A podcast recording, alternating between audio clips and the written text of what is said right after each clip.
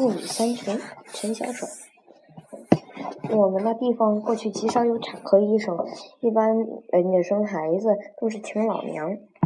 什么人家请哪位老娘，差不多都是固定的。一家宅门的大少奶奶、二少奶奶、三少奶奶，嗯，生的少爷、小姐，差不多都是一个老娘接生的。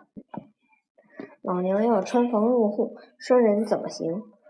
老娘也熟知各家的情况，哪个年长的女佣佣人可以当她的助手、当抱腰的，不需临时现找。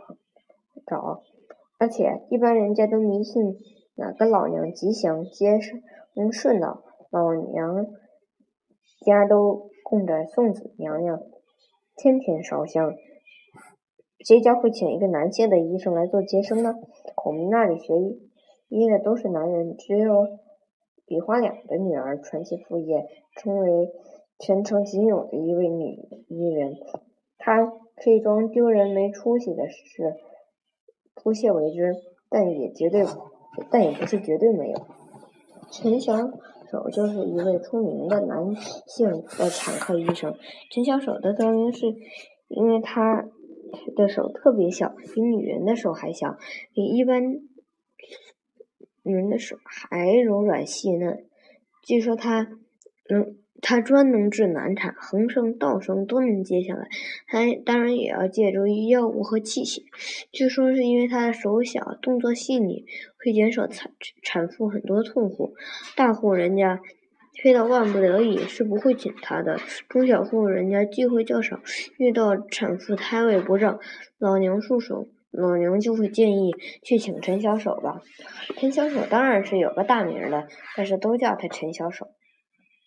接生耽误不得的，这是两条人命的事儿。陈小手为了这一匹马，这匹马浑身雪白，无一根杂毛，是一匹走马。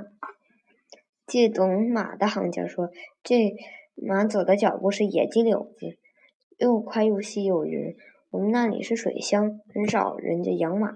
每逢有军队骑兵过境，大家就争着跑到运河堤上看马队，觉得非常好好看。